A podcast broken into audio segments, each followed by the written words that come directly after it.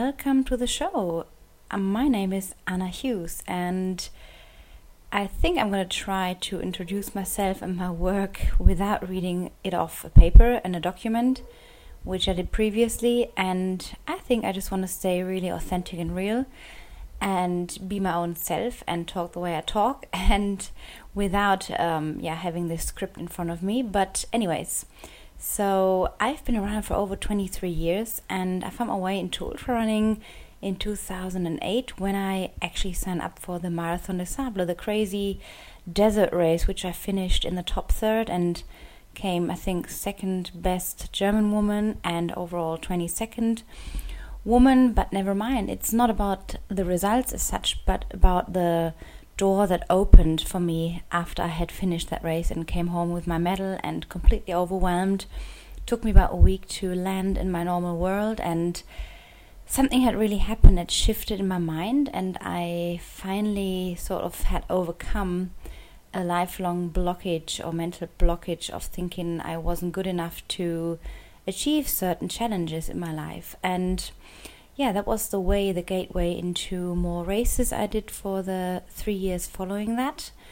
Um, and then I found my first website called ultrarunninginsights.com, where you still find lots of information on training, nutrition, mental uh, training, um, coaching opportunities, services that I offer, and also I have just started a brand new website called annachughes.com where it's an all new, fresh look because over the last years I realized that the type of coaching I was doing wasn't just geared towards um, creating training plans for my clients, but it led into this direction of life coaching, finding ways to provide um, a balanced approach to training in people and how they can overcome their daily challenges of having a family, having full time jobs often, and um, basically helping them out to achieve their goal with more ease. So, I help you open your life to adventure and freedom so you can feel good in yourself without the guilt, without the bad conscience about doing what you really love.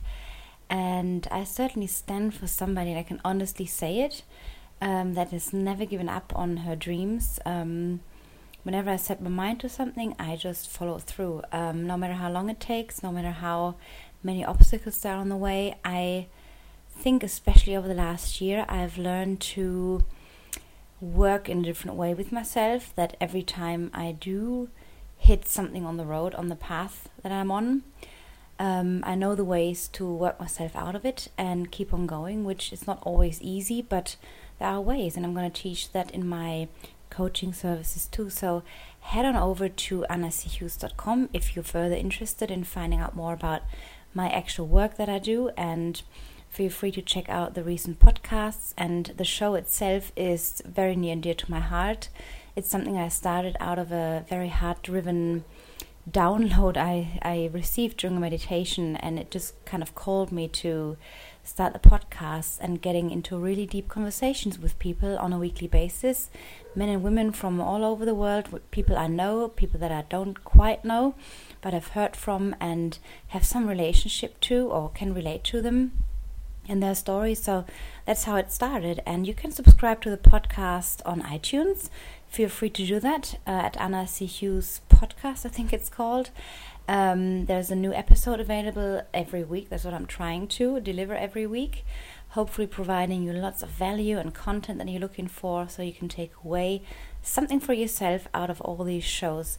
Please also leave a comment um, underneath each episode that you've listened to for me to receive some feedback and how maybe I can improve my services to you. I'm really interested in providing you.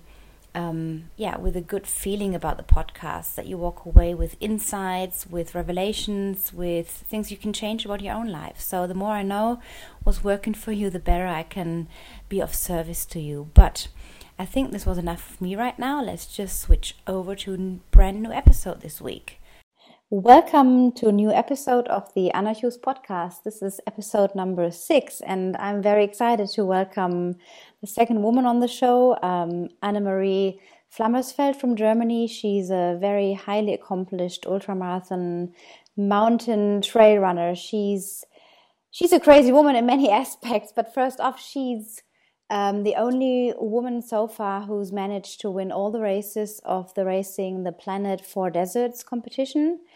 Um, because she did them all in one year, in one calendar year. And the special thing about these races is that there are four of them in the hottest um, desert, in the rockiest desert, in the driest, and in the coldest desert. And they're each multi day events consisting of six stages, roughly, of 250 kilometers. And the story of, of behind why she signed up for these races will cover in the chat, in the conversation. But this is one of her greatest achievements. And ever since she's raced that competition, the Four Deserts, she's also raced um, many other ra- um, races. Um, let me just check before I get it all wrong. Yeah, the Transalpine run, she's always placed in the top people since she's um, been doing the 2014 race calendar, for example. Um, she started another big project called the Bottom Up Project, where she chose to uh, chose destinations where she runs from the bottom up to a mountain peak in various countries. Sometimes it's volcanoes, sometimes, oh, it all started in Switzerland, from Ascona to the Dufour. Uh, summit and then it's she's kind of worked her way up into different countries and these are really extraordinary journeys and quests. And yeah, wherever Anne Marie is, there's always laughter. She's a very um, down to earth uh, person. She lives in St. Moritz in Switzerland. She has been living there for the past 10 years. She's also a trainer um, at allmountainfitness.ch, which we're going to talk about too. And there's also a video out that's a four minute long video called An Idea. Um, I'll also put in the show notes. And it's basically about her, her journey, her deep emotions about the, the mountains, what drives her there, and what always comes out of an idea. Some, sometimes she says it's just a very simple moment that can turn into or that can ignite a fire for something really big. So we're going to talk about what what's her main motivation basically, and how does she prepare in her training, and yeah, basically what drives her every single day to go out there and search for even bigger quests. So please welcome Anne-Marie Flammersfeld. Hello. Hello, thanks for that nice introduction. Yes. yes, it was a very long one, I think, but sometimes I just get lost. So, well, it's, it's quite funny because we're both German, so we'll try our best English as course, as we yes. can. but we decided to do it in German, uh, in, in English, basically to reach a larger audience. And um, yeah, we also found some similarities, of course, through the running experiences. I mean, you have a lot more to offer, obviously, than I have so far, but you know, the deserts that I could identify with so much, having run the Marathon des Sables myself, which is going to be interesting to hear your story on the competition of the four deserts. And also, uh, you live in Switzerland, where I have lived too, so that's quite a nice connection. And we're roughly the same age. You're a couple years older, late 30s, you now, and this is also interesting in today's conversation because uh, women in ultra running is uh, such an interesting topic to talk about because it's quite well known that women, the older they get, the more um, able they are to undergo really big challenges, especially physical challenges. And I think you can probably tell quite a few stories about the differences between men and women in all these crazy races. So, mm-hmm. but first off, um, What's been your latest, like your most recent running challenge that you've done? Oh well, let me think about it. Um, there, there are quite a lot. Um, really nice adventures I've done in the last um, five years because um, I started with this running in 2012. What is not um, that long ago, and um, there's not only one race actually or one adventure. Every everything everything what I've done is quite was quite a challenge, and there were a lot of uh, good moments. And so I, I can't tell you what was the the best one or the biggest one or maybe the most excited one was uh, when I was running up on the Kilimanjaro um, for my speed run, and when I was when I when I stand there in in the morning at five in the darkest jungle I've ever been, and I was totally alone there for the next three hours running in darkness in the jungle. And um, this was maybe the, yeah, something what was really excited. And, um, but so far I, all the things I do, um, is that I never do things twice that I'm always looking for something new. And um, it could be that it's a 100K race with 8,000 vertical meters or a multi stage race, or it could be somewhere far away where I've never been before on a continent. Um, actually, this is my mission, and um, this is what I really like when I do all these challenges. So you also want to try something new and visit different countries, also for the cultural purposes and, and for nature, or what?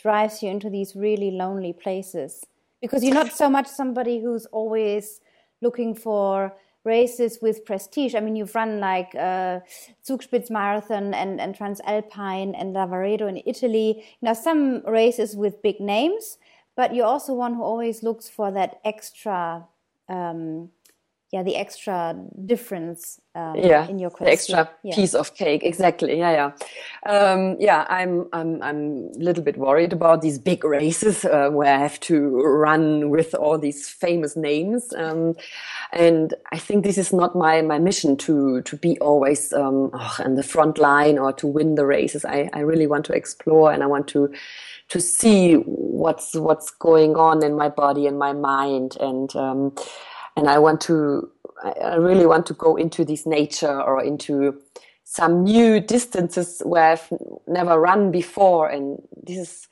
what drives me more, and this gives gives me more power actually than going to the start line. And I know that there are 10 or 15 other really, really strong women where I have to compete now with. And uh, yeah, I, I, really like to also to create my own ideas where I have I have not this challenging part with like these bottom up climbs things, what I do with friends and where we plan everything um, for ourselves and where we have no idea what will it be. And when I do a race, I know that maybe every 10 kilometer there will be an aid station where I get water and food, even when I'm somewhere in, in the middle of nowhere. And uh, when I do my own projects, I, I don't know how it will be. And this is something what I really like to do. So it's a total adventure factor, basically, rather than having everything prepared for and it's easy and almost yeah. a luxury to have the aid stations, like you say, and you just put yourself out into environments where you don't really know what to expect. Yeah, exactly. Maybe it's a kind of that um, because we we have the we are lucky that we are living or that I live in a part of uh, the world where everything is around me and where I can buy everything. Um, 24 hours, uh, seven days a week. And um, yeah. Well, is that the case in Switzerland, really? Sorry? Is that is the, the case in Switzerland?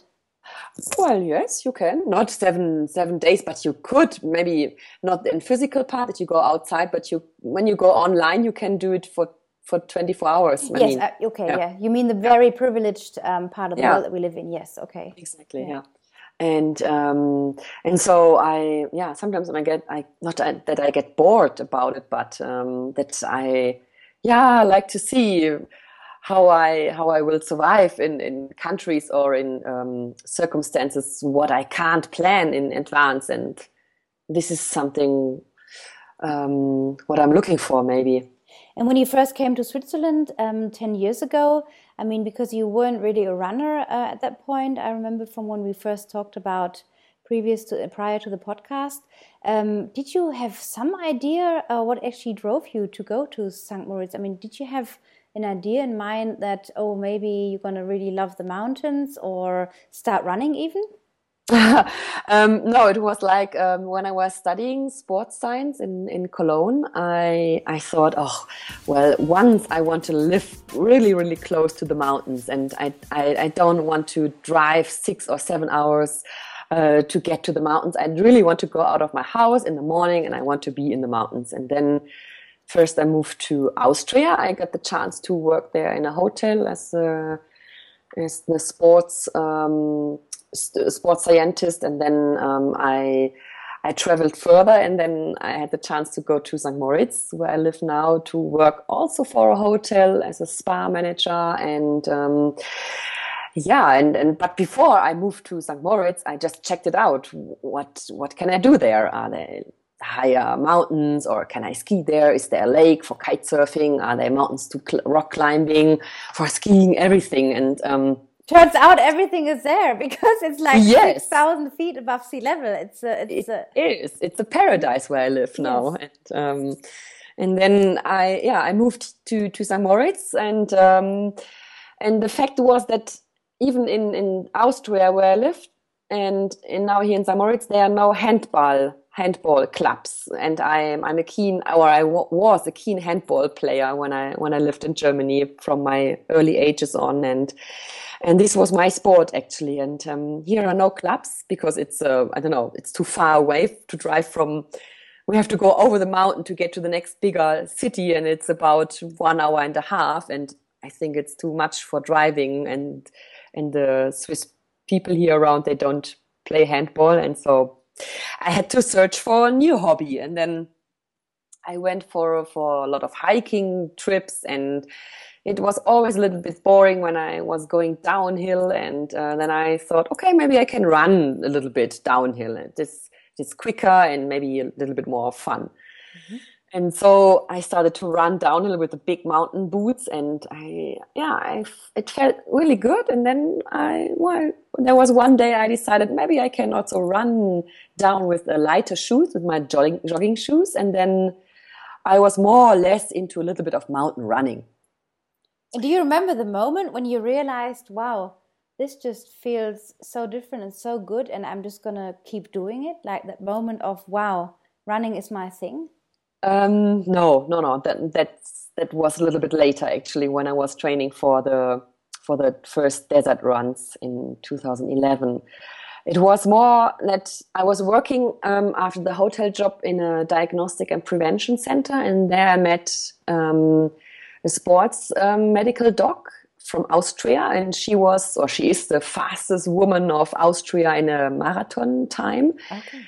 Dagmar Rabensteiner, and uh, we two we worked together in the performance diagnostic, and um, she taught me a lot about uh, performance and, and diagnostic and the running. And uh, she always taught me, oh, Anne-Marie, when you go out, you have to go out for running with a heart frequency belt and you have to check it and you have to look in the different zones where you're running. You have to do the diagnostic for yourself, blah, blah, blah. And I said, okay. and I was really interested in, and um, so I can say that Dagmar was one, yeah, she actually, she gave me the, the, the kick to, to run proper and to, to look for a training schedule and to see how, how, how fast I can run or something like that. And then I, I, my brother, um, he, he said to my birthday, or maybe, um, yeah, you, you have to run now a marathon. I, I will give it for, to you as a present for your birthday. And uh, that's okay. a nice gift. And it was a fast yeah. time.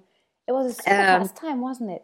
it? Yeah, this was a three hours 39 for yeah. my first marathon in Cologne. And I thought I will never ever run a marathon again because it was so hard to to run on uh, at the asphalt on the tarmac road. And um, but then even yeah, one year later with all the training with uh, Dagmar, um, I decided to go to Munich Marathon and there I ran a three hours thirteen without not I was not training so much like you have to train for a marathon. What everyone is saying to you, and then some friends told me, "Oh, maybe you have a talent for running," and I said, "Wow." Okay, let's have a look. And um, yeah, this is this is actually this was my start of my running career with these um, two marathons, and then again uh, two other mountain races here around. But this was all I was running. So a fairly like gradual process into finding the true passion and having the right people at the right time, I suppose, to tell you to just stick with it and just to try it. Like mm -hmm. your brother and Dagmar yeah, so exactly. you had some strong supporters, yeah. And you also have a pretty good endurance, or at least some sort of um, athletic background, and, and your body was used to working out regularly. So mm-hmm. the training yeah. itself, did that feel hard in the beginning to be running so regularly?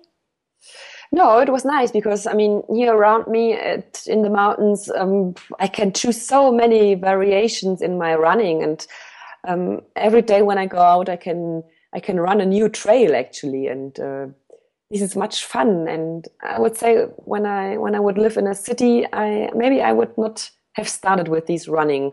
So the mountains around me, they they were also there for me in that moment to and they were talking to me, come on, go out and run in in the mountains, and um, and this helped me a lot to to have fun when I was running. Yeah, and and forget about the the, the tarmac. So because many people. Yeah. Struggle after a while to run on the tarmac all the time, and maybe they get uh, tendonitis or Achilles problems or something because they're yeah. always pounding the pavement. And was it hard for you to transition from the road into the mountains on the um, trails? Did you miss? Did you miss running on the road? No, because um, when I started for the marathon training, I was also running here on, on, on the trails because we have only trails here. You, we only have um, when we want to run on the road, we have to go on the road with the cars. So we don't have these uh, city running here around. So I was used to run on the trails, and then I was going only for the marathon on the tarmac. and this was yeah, this was also a big difference. And I remember when I was running the Cologne marathon, and on the last kilometer or on the last 800 meters, when you go over the last bridge and it goes a little bit up, I said, "Oh, great! It's now it's going up a little bit in my muscles." they were different muscles uh, who were work who were working for me, and I thought, oh, it feels so much better. I mean, and this on the end of the marathon, and um, but then I realized that I maybe that I have to run when I want to run on marathon on the tarmac road. I have to train on tarmac and not to train on trails, and therefore I would have moved to to a place uh, not on in the mountains. And so I decided that it's maybe it's better when I run trail running races and not marathon on, on tarmac road. Yeah. And, and you, have you run the Jungfrau Marathon, which starts with a 25k, I think, tarmac, and then goes up mm-hmm. all the way? No, I haven't done any of these uh, races yet. okay, yeah, because sounds like one you'd probably love because uh, it, it finishes on top of the mountain. So it's exactly yeah. bottom up, yeah. But yeah. we'll talk about the, the, the idea of how these bottom up events or the, your adventures uh, were born. Um, yeah, so you you go ahead the background, you started running, and then the trip to Argentina. What was that all about? You met a Norwegian guy who told you about this crazy four deserts thing, and what happened? Yeah, it was on a traveling with a friend, and we we moved to Ushuaia to the um, to the to the end of the world actually, and there we we booked for for a day a horseback trip and while we were on the horses, there was someone next to me, and yeah, I mean, as a traveler, you start talking and and uh, hi, was, where you're from? Yeah, exactly, yeah. where you're going next to. And then he said, "Yeah, I'm Gunnar from from Norway, and um, I'm I'm a medical. Um, I'm 60 year old, and the next step where I will go is to the Antarctica." I said, "Wow, okay. What are you going to do there?" Yes, um, I'm I'm. Uh, I will do a race there for 250 kilometer race in six days. I said, what are you going to do? I, I've never ever heard about at that moment about ultra running and I had no idea what it is. I thought marathon is the longest distance you can run. and um, then Gunnar was really nice and he taught me a lot about these races. And at least after the horseback trip, he gave me a piece of paper and he wrote down the name of Racing the Planet. And and he asked me again if I've never heard about Racing the Planet. I said, no, Gunnar, I have no idea what it is. Yeah, this was um, the day X. I can I can say now, and, and something um, was set on fire inside exactly. you. Exactly. To say, yeah. okay, I'm just going to check that out on the internet and see what yeah. what it's all about. Yeah, and I when I was at home, I just uh, had to look on the website, and I saw that you, you can only that you are not only can run through the coldest desert on earth on in the antarctica that there are three other deserts where you can run through the hottest cold uh, hottest windiest and driest desert. And i said wow what is this for a crazy race? And but from the first moment when i saw this website i, I felt this real enthusiasm uh, for for doing it. And then I, I started to have a first research and um, I thought about mm, maybe which desert can I do, which which would you love to go, and and maybe to Argentina, uh, to, uh, to, to, to Chile, to Atacama Desert, or to China, or maybe Sahara. And then I thought, oh, maybe have a look. Maybe there's no woman who have done all these races. And then I had to search for it, and I saw, oh, there are some women inside. And then I saw that you, there's a Grand Slam club. And this Grand Slam club means that you can do all four in one year, and then you will get into this club. And, and, and this... Antarctica is the last one of the four. Yes. Yes. Okay. Exactly. Mm-hmm. Yeah. Mm-hmm. And then I had a look into this club, and there were at this time um, only 11 people from all over the world. Also, two women, um, I remember, but no one from Germany. And then I thought, okay, now I will run for my country to get Germany into this Grand Slam club. And this is now my mission. I will run all four in one calendar year. Okay. Okay. So yeah. That's a, that's a great mission, and so you, I can, I can tell you have that competition factor, but you don't. So it's like, like when I look at your pictures and and what you say about the running, there's definitely the part of you that is competitive, but then you're really laid back and you're just in your zone of not even worried about what others may think or whether you're in for the prestige. And with that race, though, it was something different about really making it into the club. Mm-hmm yeah it was more or less all about that i just want to do i, I mean i had no idea about competition. I was not a race I, have not i've not done these the other race like the marathon in cologne or munich to become first or to compete.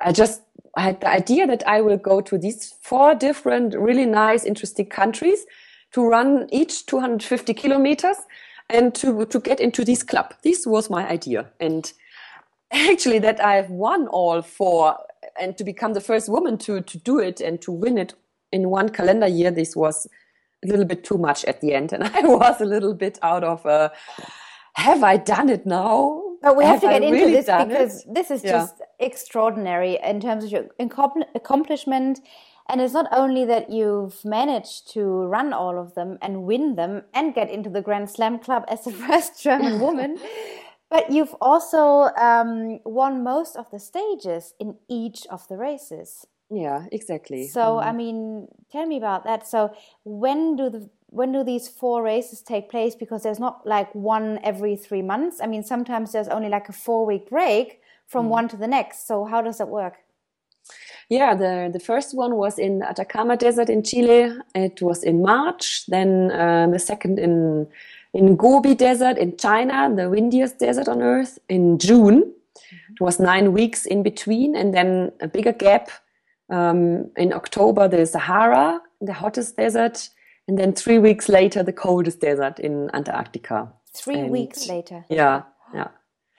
And um, I mean, I, I, started training in in um, in May 2011, so I had um, you know, more or less ten months, eleven months uh, to prepare myself. And when when I went to the start line of the first desert for the first stage, I had really no idea how I will perform, how the others will be, what I can expect, and I was just running in my pace, what I was training here in in the valley, and. Um, then I came to the first finish line of the stage, and um, the volunteers were shouting to me, "Hey, Anne Marie, you are the first woman!"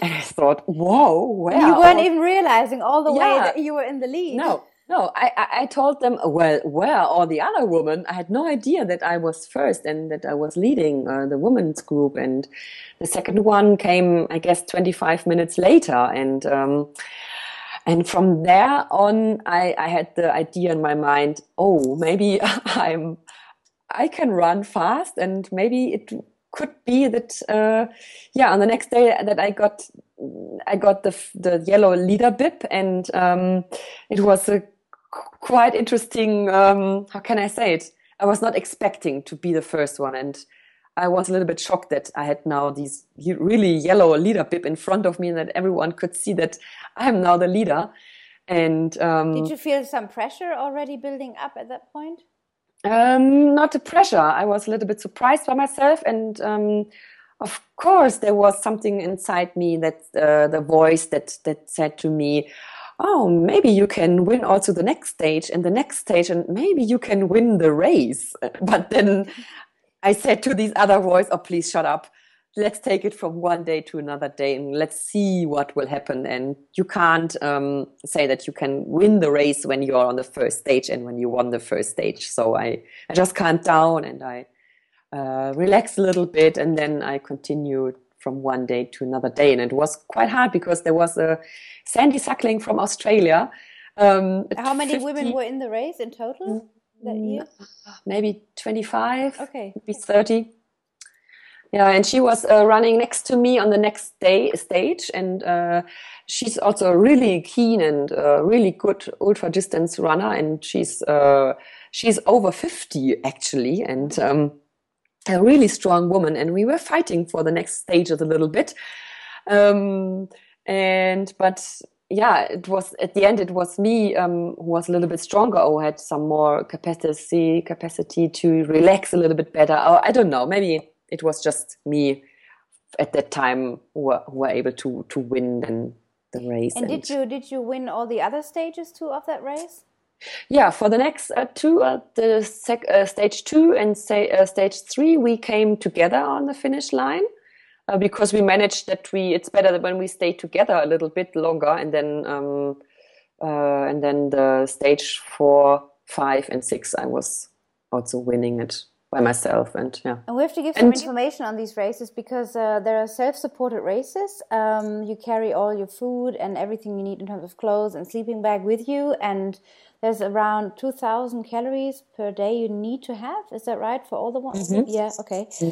uh, just like the marathon des sables i suppose um, yeah. yeah so it's self-supported and, and there's eight stations every whenever 10 12 15 kilometers and you you being handed some more water um, but that's about it and maybe you have some doctor's care like a doctor's tent you can go to but that's about it so you you basically self-sufficient for an entire week mm-hmm. and exactly. for you to be like preparing for those conditions, um, how did you specifically prepare your equipment and the food and everything around it in your training leading up to um, to to Chile?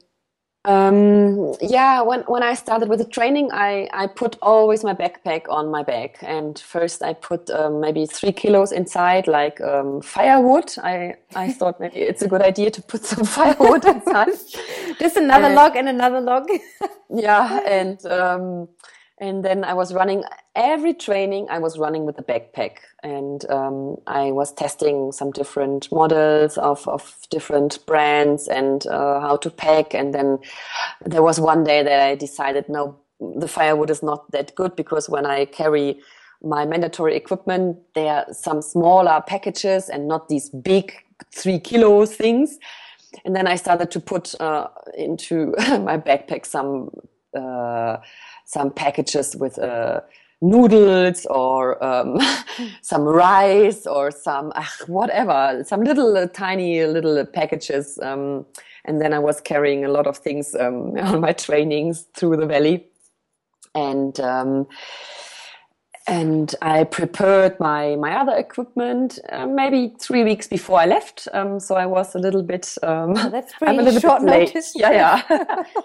maybe I need this pressure. I can't. This is also what I do ugh, with the with the races I'm I'm racing now. I, I I'm never packing in advance. This is I don't I can't do this. this I need a pressure to put on me, and then uh, I can. I can so relate focus. to that. There's some like certain parts like that are prepared in advance, and then the last bits are just like on the day that you leave.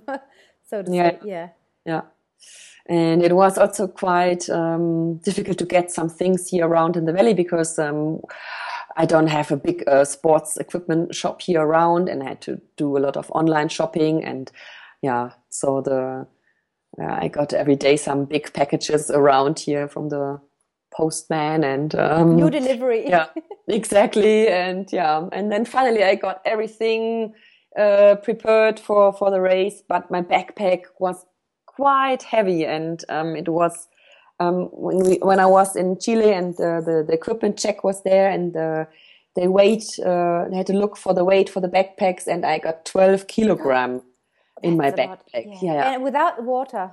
Without water, yeah. Oh, that's a lot. Yeah. Okay. Yeah, I was a little bit shocked and. Um, so, what did you throw out? Anything? Yeah, no, I was carrying a lot of food with me. It was too much food because in advance I cut a lot of other things. Um, I even uh, I cut off the the, the toothbrush uh, stealing. Uh, how do you say? Like, like half the toothbrush, yeah. basically. Exactly. Yeah. Yes, mm-hmm. yeah.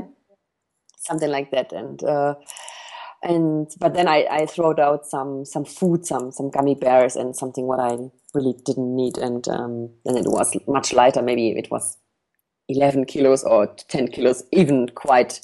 Quite still, hard. like for a woman of, of your like size, that's in relation to a man who weighs ninety kilograms and is maybe one meters and ninety tall. Yeah. You know, that's a different relation. But as women, like you know, we're fairly small build, um, 12 kilos is so much. Yeah, it is different. Yeah, yeah. It's, it was interesting. Yeah. But yeah, I was not complaining when I was running because I, I, I, thought, well, it is your decision. You have done it for your, for yourself. There was no one who was saying to you, you have to do it now. And so, uh, I was not complaining during the race and I was just running and focused on, on, on each stage. And then you won what was that yeah. feeling like? So knowing that you had no experience in ultra marathon running, then the first race is part of the racing the planet races, and you're leading all the stages, and then you win. I mean, that must have felt like unreal. Yeah, it was uh, really unreal, and um, I was so nervous before the last stage actually, and I I was not able to sleep in that night, even um, when I had Mm, yeah 60 minutes uh, in advance to in the lead for the for the second woman so but i had uh, my mind was going crazy that maybe that I, I break my leg when I run the last stage, the last 10 Ks, or that I will not even come and reach the finish line for what reason ever. I was so nervous and then when I finally were on the last meters, I, I, I heard the drums they were playing and the people who were shouting and the music and oh, it was so, I was just running so fast and I was so exhausted. And when I crossed the finish line, I was just, uh, I was crying. I was, I was laughing at the same time and all the, the people came around and congratulated me and, but I, I just even realized it when I when I was at home and when I was relaxing a little bit and when I saw pictures and all the messages and um, yeah, it, it, took a while to realize it. But when I was running over the last stage, uh, over the last finish line, I was not able to to realize what I've achieved in the last uh, six days there. Yeah, I can, I can recall that too from my own experience in the desert because it all feels like reality, but then when you come home, it's like the norm getting back into normal life really takes some adaptation of a few days even some weeks to mm.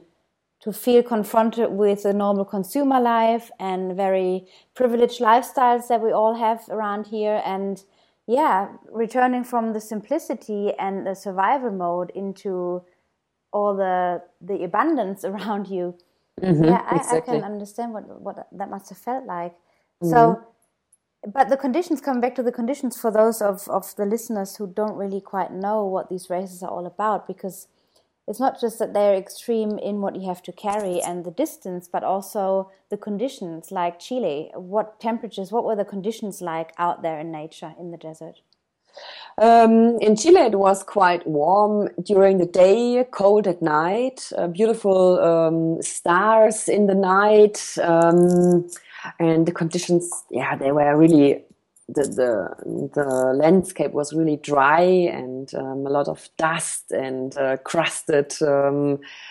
crusted salt fields and some water rivers we had to cross and um, a lot of variation in running. What made it um, uh, quite interesting to run there and was not so boring like in the Sahara where everything was more or less uh, with uh, sand and uh, dunes and um, not so interesting like in the Atacama Desert or in the Gobi Desert. Yeah, so I mean, it's it's so hard to comprehend how you know that experience just carried you into the next one and the next one and the next one into the coldest. Um, how did you recover from the first one in order to go into such a high performance again in June in, into the Gobi Desert?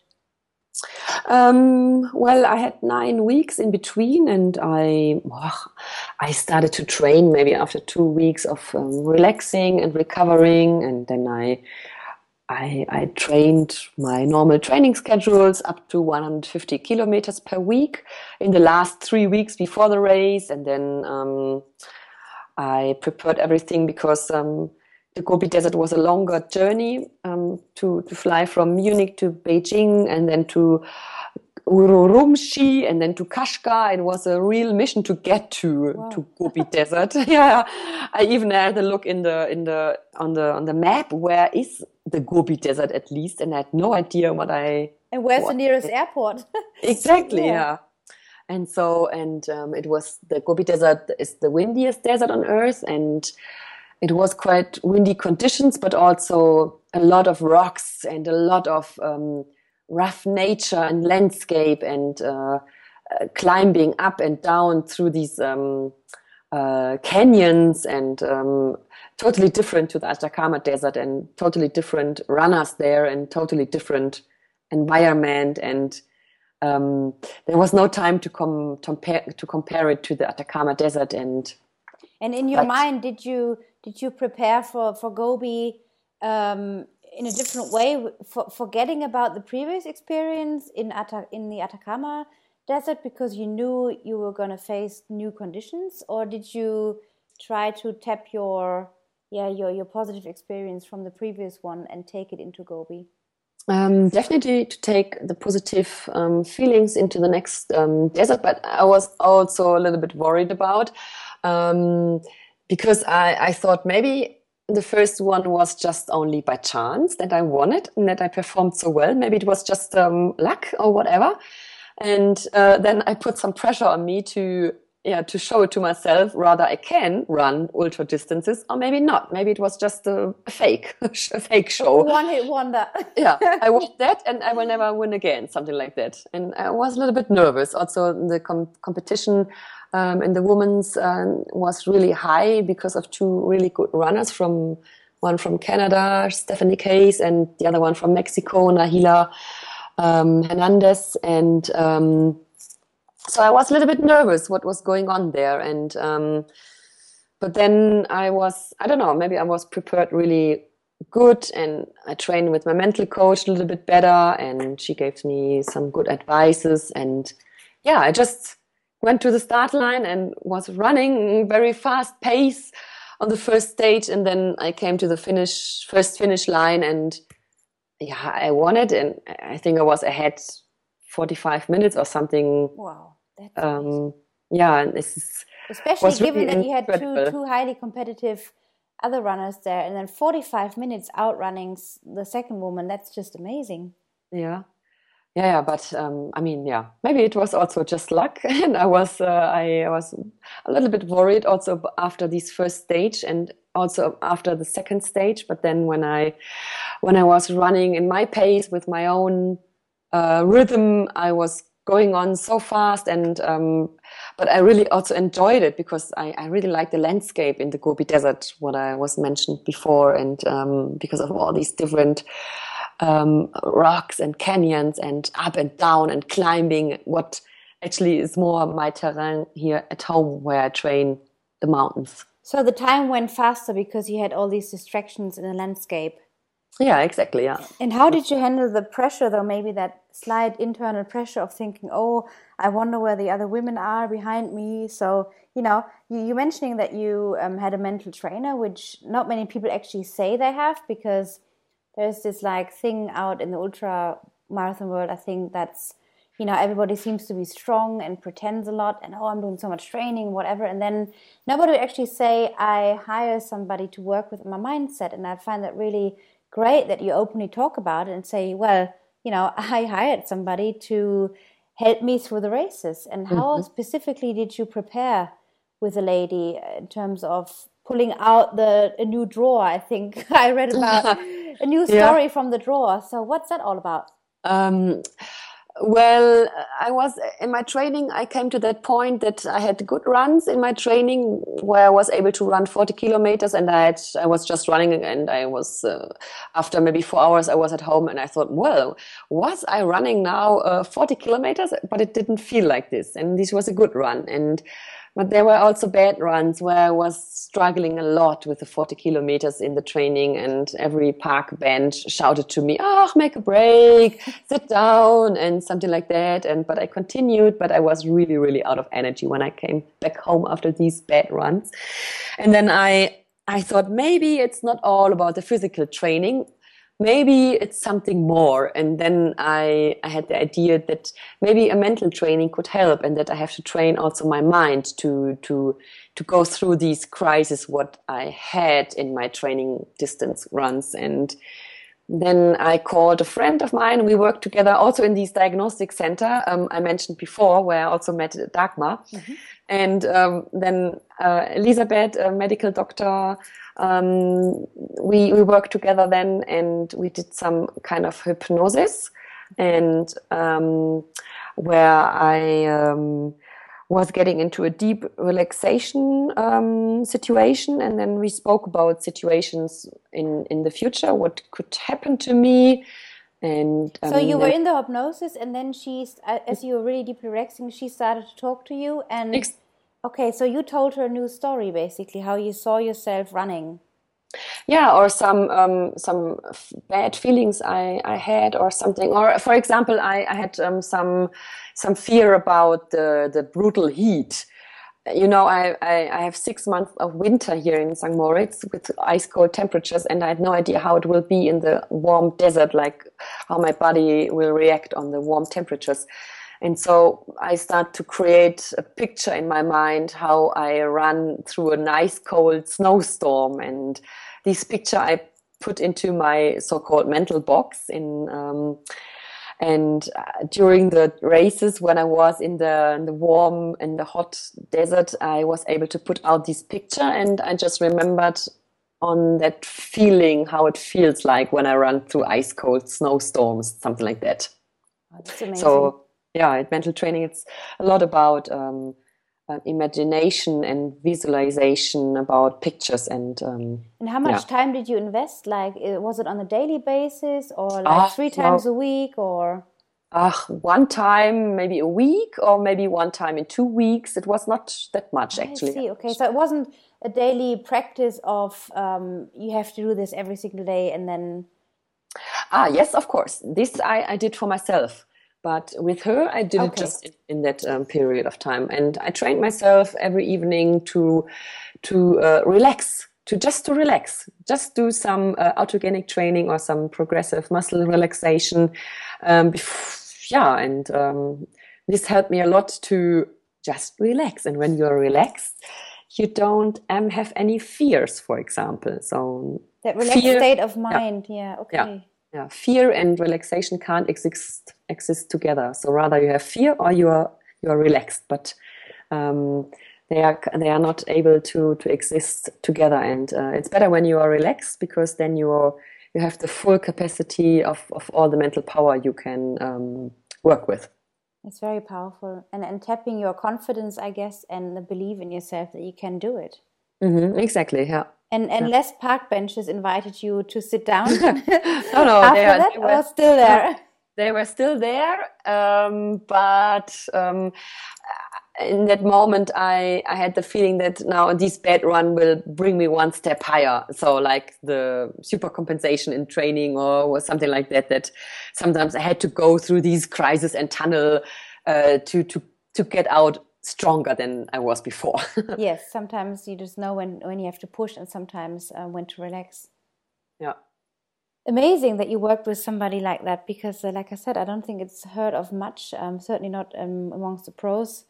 Some maybe, but even in, in ambitious um, non-professional runners, um, yeah, it's just so. I mean, that's what I was so interested in talking to you too to open that conversation about the mindset part because I don't think, you know, you weren't training 200 kilometers a week, but yet you managed to win all of those races and hitting or doing the Grand Slam. And how much would you say, if you're talking about percentages, having done the mindset work and mental training, how much of your success was down, or even to this day, is down to your mental fitness? Um, in the past, I was saying it is maybe 60% of uh, mental training or mental um, energy, but now I would say it's 100%. one hundred percent, 100% mind and 100% body. So i won't I, I will not say anything that you only need maybe 80% of your mind and the rest is the body because it is your mind who says stop now. It's not the body who says stop now maybe sometimes it's maybe sometimes it's the body who says i maybe you feel some some stomach problems or something like that. But um, i mean it is still your mind who is saying okay i will stop now. And so then because of that i would say it's 100% mental power. So when when the mind says oh i really can't anymore then the body you mean shuts down 100% um, not in that way. Um, of course the, the body can but it's it's is it the body who says or is it the mind who says? Or how is who is stronger in that moment? Yeah it's, it's, sometimes when you're going through like a, a, long run and like you say there's a park bench and all and you think oh my body feels tight i think now that you say it it's interesting. I think it's probably the mind that sends the first signal to the body yeah yeah. It is what is what is first the signal of the body or the mind? And when you have um, i had one interview or not an interview it was in a in a, in a mountain magazine with uh, one famous uh, um, neurologic neurologic uh, scientist um, arne dietrich um, and he says something about the flow theory. And it's really interesting when you are in the flow that um, that some part of the brain shuts down, and this part of the brain is um, is um, for the um, active thinking. Let me say it in that way, where you can. Uh, think and where you can maybe do some mathematics uh, or say some poets uh, or something like that. It's um, what makes the difference um, between the human being and the animal, actually. And and this part of the brain shuts down, and you are not I mean, maybe everyone knows about this flow that when you're in the flow that you are just running and the, the body runs, runs, runs unless you start feeling something or you think about something and then this part of the brain starts again. But unless you don't think about this part or maybe it's now getting a bit, a bit too complicated. No, I, I get uh, it. It's so interesting. Yeah, yeah I do get yeah. it. Yeah. Um, I mean, when I'm in the flow, I I'm not able to to count anything or to think about something really specific. I'm just running and my body is running and my mind is just somewhere. And it feels all one, doesn't it? Like the yeah, flow yeah. is all one. There's no separation, body, mind, and oh, I feel my yeah. legs, but my mind is for so. It's exactly. the one feeling. Yeah, exactly. Yeah. But as soon as someone um, maybe runs next to me and says, uh, "What day is today?" I would say, "Oh, what did you say? What day is today? Ah, today is Monday, maybe." So it takes a little bit of time, like maybe a second or a millisecond or whatever, that this brain starts again, that the thinking starts again, and um, yeah. No, but, but the flow state in running is not something you can uh, sustain for like hours. Maybe it's certain moments or certain half an hour, maybe or however long. Um, it's what yeah. you do in the when you're not in flow that keeps you going. What keeps you going when you're running those desert races in one year, and then after yeah. Gobi, you went into exactly. the Sahara. Yeah, and then this is the mind power yes. when I'm not in the flow. Exactly. Yeah. So then you went to the Sahara, the the hottest in October that year, 2012, mm-hmm. with mm-hmm. just a little bit of recovery from Gobi, and you oh. won Gobi. And mm. What was the feeling like to go into the Sahara?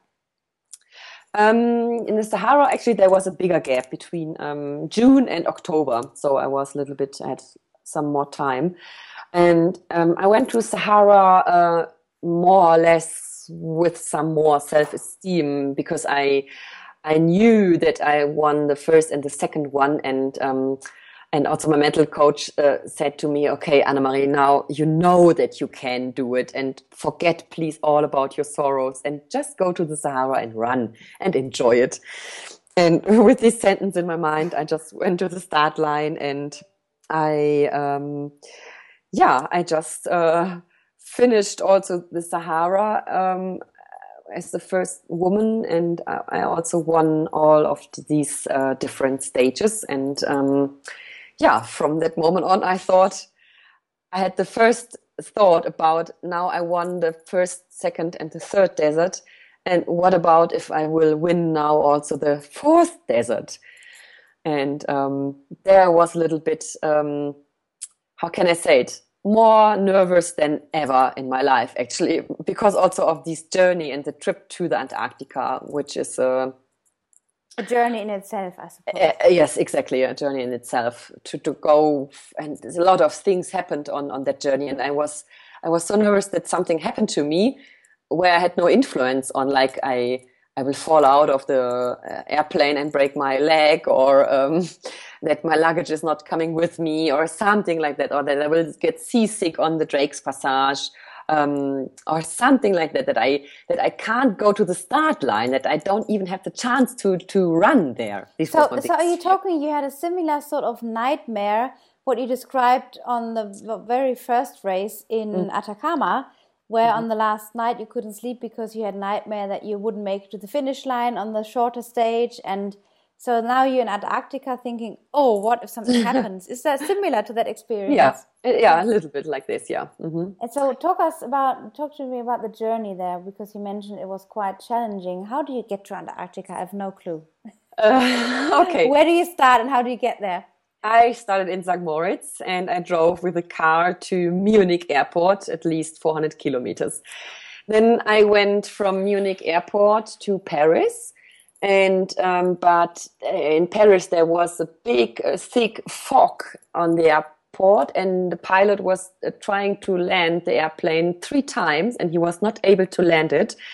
And um, due to that uh, fact, um, we had to go to Lyon to uh, a uh, airport, which is, I guess, maybe 600 kilometers far away. And we landed there. And that meant that I had, uh, that I was missing my plane to Buenos Aires. Oh, no. Um, and then in, middle, in the middle of the night, I went with a bus from Lyon to Paris and stayed there for one day. Actually, I met a friend there and I had a good time at the, um, in Paris. And uh, in the evening of the, of the new day, I flew to Buenos Aires where I actually met some friends from my foundation I'm, I'm, I'm running for as an ambassador. And they arranged there a little um, party for me. And um, I met all these children um, because the, the foundation is, uh, is running some um, projects for children in need in Argentina, Tanzania, and Sri Lanka. And in Argentina, in Buenos Aires, I created a kind of a running, uh, weekly running club there. And um, I met all these uh, children and uh, the team leader. And um, I, I was really happy to see that something was working and um, that I, uh, I, I saw what what I planned in theory and what they were able to do in in, in the practical part. And um, then um, actually, I wanted to stay there two more days, but then I heard that uh, the the airplanes, the companies, they there was a national strike on. Oh no. yeah, on the next day they started on on Monday, and I had to fly actually on Tuesday. And on Tuesday there was a fully strike, and then I called my agency in Germany to book me on a flight where I can go to Ushuaia and then they put me on the last seat on the last flight on Monday morning at 10. And so I was just only 24 hours in Buenos Aires and I had to leave no to, to Ushuaia. And then actually I landed uh, in time in Ushuaia and my, my, all my bags were coming with me. So I was, even I was lucky in, in the worst situation. And then a couple of days later, we all, the competi- competitors, we went on the boat uh, and we had to go for two days over the Drake's Passage, where Atlantic and Pacific are coming together. With there could be waves about 20 meters high, and I was really, really surprised about this trip. And but you didn't get seasick. No, because the we had luck with the weather. It was not that heavy and not that rough. It was maybe only I don't know. The the waves were not so high, but I I felt it and and I was not that sick, but I was sick, and it was uh, not a good feeling actually. But everyone on the boat was a little bit sick, and so yeah. And then finally, yeah, I arrived in the Antarctica, and um, in in Antarctica, it is always that um, you you stay on that boat and in the morning you go out with some uh, zodiacs with these little motorboats and to go on on the island or on the mainland and then you run on a course for on the first day it was maybe 12 hours to run on a parcours which was maybe 14 kilometers long. So you run in a circle there. Okay. And then they count the kilometers you run in that um, in in, these hours mm-hmm. in the time yeah. Yeah and then you go back to the boat and um, it was actually it was a really nice trip um, and uh, I, I, really liked antarctica because um, i but yeah, this was also six days long um, no at least we were able to go only out um, uh, on four days because of the weather conditions it I was see. really bad weather and it was more or less it was a really um, psychological thing because we knew every day that we have to run, but in the morning it could be that we were standing up at six and we had breakfast at seven, and it, it was the start maybe for 10 in the morning or earlier or later. And then they said, you now you have to run uh, for the next 12 hours. But it could have been that the weather was so bad that we were only able to go out maybe at one or at two in the afternoon. So we were the whole time we were sitting there and waiting, sitting and waiting for the next briefing and sometimes so this is like survival yeah. of the toughest really isn't of, of yeah. the mentally toughest and yeah. who's the more patient one and can keep calm and yeah. And how and many women were in the race this time? Um, for the last desert you have to do at least two races in advance that you get an invitation. I see. And they are only allowed um, to go um, at least it was maybe 40 people or 45 and by invitation and um, maybe it was oh, also 20 women maybe or less? Mm-hmm. Yeah. Half woman half men i can't remember exactly. Maybe something like that yeah. So on the last because you had four runs in, antarctica and when did you know like okay nothing is going to stop me now i'm going to win this beauty and i'm going to be in that club and I'm yeah. gonna I'm the Grand Slam. Yeah, it was yeah, and on the last stage we we had to run two hours on a I don't know it was a loop with one kilometer maybe. And it was the weather was really bad. It was snowing, wind, snowstorm. A lot of penguins were crossing our our, our trail. We had to stop several times. And well, then, do, I, do you mean the big ones, the, the king penguins, like the, the yeah, some of them. Okay. Yeah, and um, then it was more or less the final uh, loop, and um, yeah, I was just I was screaming, laughing, crying. I I was just saying to myself all the time, "It's this now. It is over. I've won it. I've won it. It's over. I've won it." And I was going, I was going crazy at that moment. I, it was a totally. Uh, lucky feeling, sad feelings, and then yeah, the party after it. It was like um, I was not even I was not able even to party that long because I was so exhausted. Everything was breaking down in myself, and I, I felt that there was no more energy left, and I just wanted to lay down and to sleep as long as I can, and because of all this effort I've done in that year and yeah because the entire year was dominated yeah. by getting yeah. ready for the for one race, then recovering, getting in, back into training, yeah. preparing for the next race, and then you've you've done it. Yeah. So when did it really sink in? Like, okay, this is real on paper. I'm in the club. I'm the first German. How? What kind of recognition did you get? Yeah, well, it was uh, not that I, I first that I achieved my goal, what I had, that I want to be in that club, and then more or less the second uh, bigger thing that I wanted as the first woman ever, that no one was was before who was able to win all four in one year. Even Ryan Sandes, who did it um, and won all four, but he was not doing it in one year. So, um, and it was. Uh, I don't know. I was thinking about it and thinking, and I had no real thought. Actually, I I knew that I've done it, but I I I couldn't. I was not able to to realize how I have done it, how I had done it, and and how how all it came to me. And I was just thinking about Gunnar. And the thing is that after the Antarctica, when we were back in Ushuaia, um, I had some days left there, and I thought, oh, maybe I will find this uh, this um, horseback company again where I've been. Yeah, where you met Gunnar. Exactly, where I met Gunnar.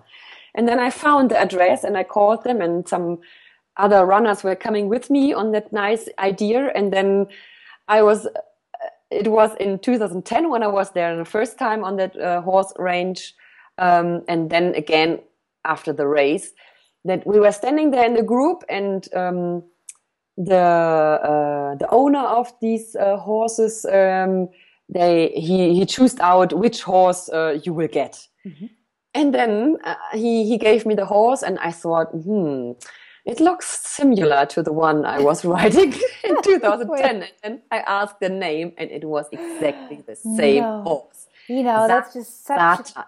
the name was zatan it was the nickname Satan, Satanus. It was the normal name, but I called him Satan. And yeah, it was such a crazy moment in that. It's like it's like the goosebumpy feeling of realizing there's like a circle that's closing. Exactly. Like yeah. You, you, you, know, you're closing the gap. I mean, or the, loop basically. Yeah, exactly. And yeah. Gunnar, I mean, he must have just been over the moon when he when he heard of your achievements. he probably couldn't believe it. Yeah, he was he was uh, he was sending me messages and um, a couple of years later, when I was going to the North Pole Marathon, I had a stop in Oslo, and of course, I met Gunnar, and of it was really nice to see him again, and uh, we still have contact and write to each other sometime, and um, yeah, we are connected in some way. Beautiful. Mm-hmm. And how did people in Germany like? because there's one thing about having supporters like in your very like so social and very close network family friends whoever is around you and then there's like also people that may actually think it's a little bit crazy what you're doing and maybe people are envious or what was your experience with after you achieved this thing with racing the planet and winning everything uh, how did people react around you um, oh, oh yeah they were happy they they were surprised. They uh, it was maybe it was more interesting before I did it, and when I told them that I would do it, this was more interesting because a lot of people, even also some closer friends, they said, "What are you doing? Are you crazy now? Now it's time for you to do." something else but not running through four deserts or something like that and some others were there who believed in me from the first moment uh, to the last moment actually. And um, yeah it was quite interesting how how the reaction were before and after after I've done it. And um, and yeah interesting in, interesting reaction actually yeah. And you talk, also talk about um, post race depression how it really takes you you sometimes fall into a big hole especially you know after very long and, and draining races and hard races. Um, what do you go through when you suffer from that feeling of knowing you have to rest and recover, but you're also still not quite realizing what you have achieved?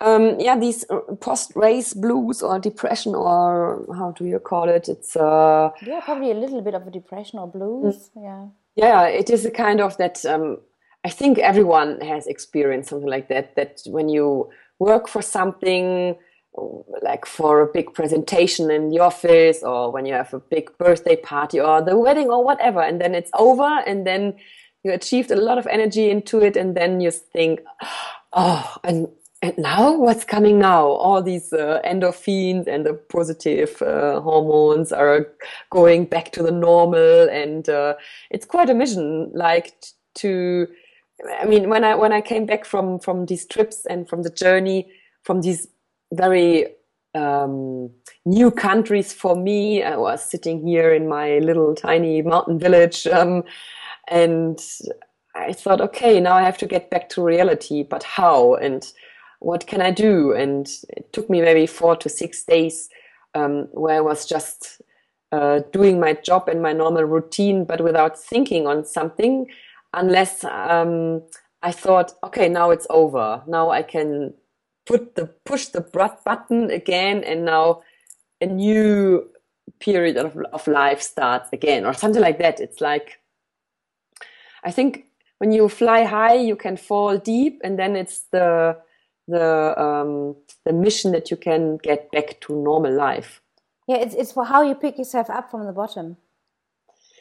Yeah, it is like um, I'm I'm just waiting until there's the moment when I feel okay. Now I'm over. It is just waiting, sitting, waiting, doing the normal things, and then sometimes maybe I was crying. Maybe sometimes I was writing a diary. Sometimes I met friends. We talking. We were talking about everything, and then there was the moment. Okay, now I feel I'm back to normal, and I can do my normal things again.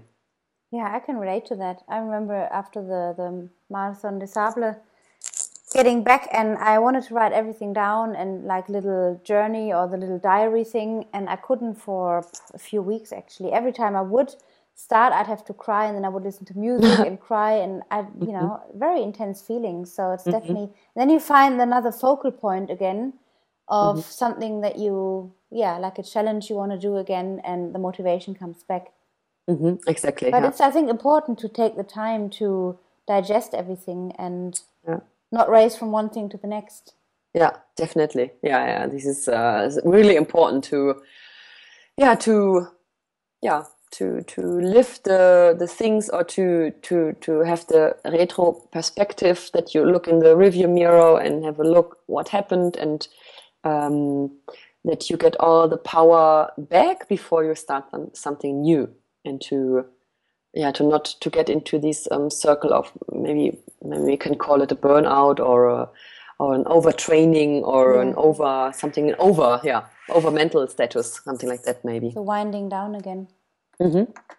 and out of all the four desert races um, in that year what was a, like the most defining moment can you remember one or two maybe moments or tough moments where you really felt like oh I'm not sure I'm going to do this, or just moments of knowing, okay, this is everything is tested to my limits, and yeah, I know what I'm here for.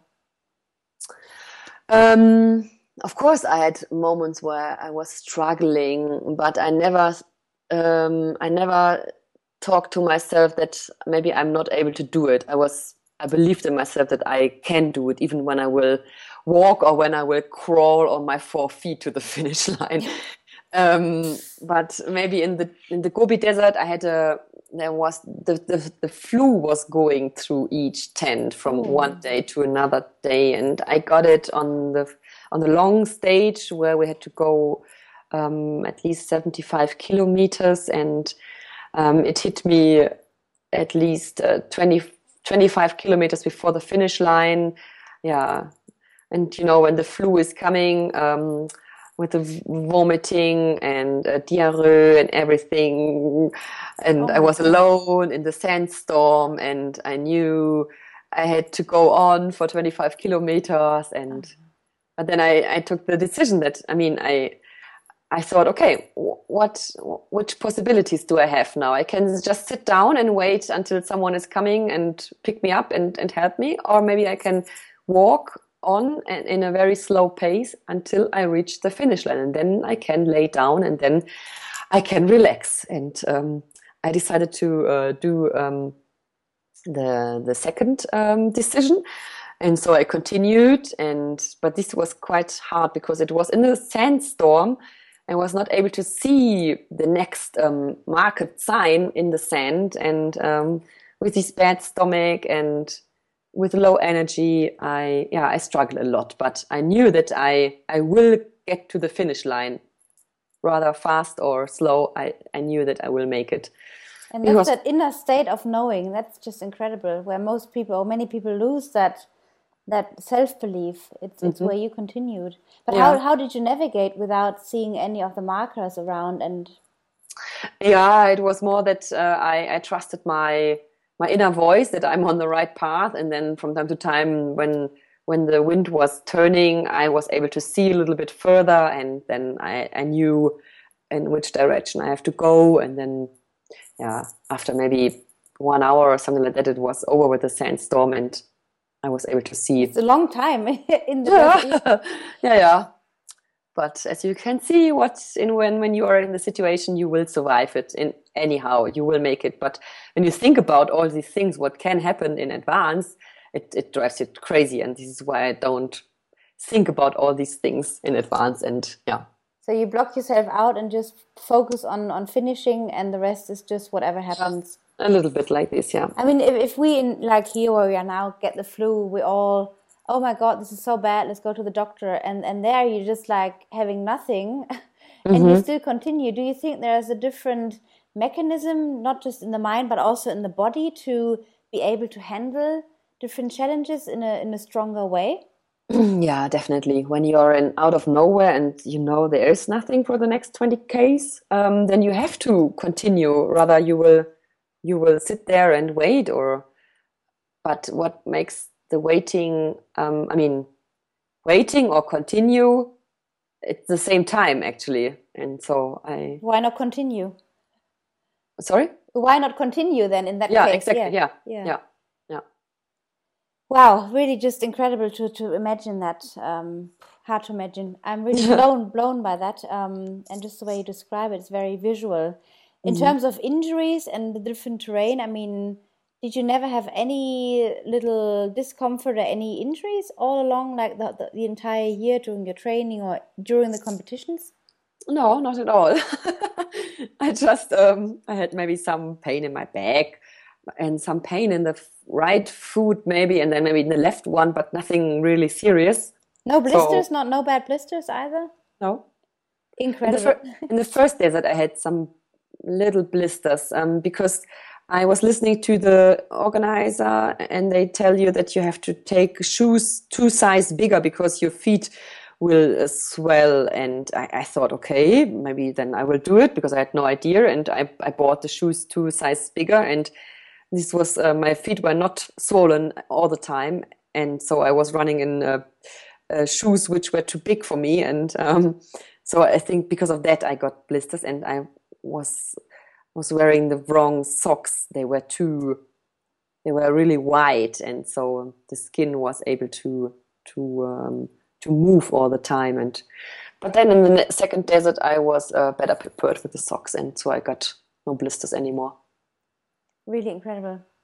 Mm-hmm. Just shows you what's possible when you put your mind to it. And in terms of the competition factor, not just during the, the race in the planet, but going into the other races you did since uh, 2012, um, what do you see in women is the greatest strength, and what's the difference between men and women in these long distances? Like, how do how differently do men react to women?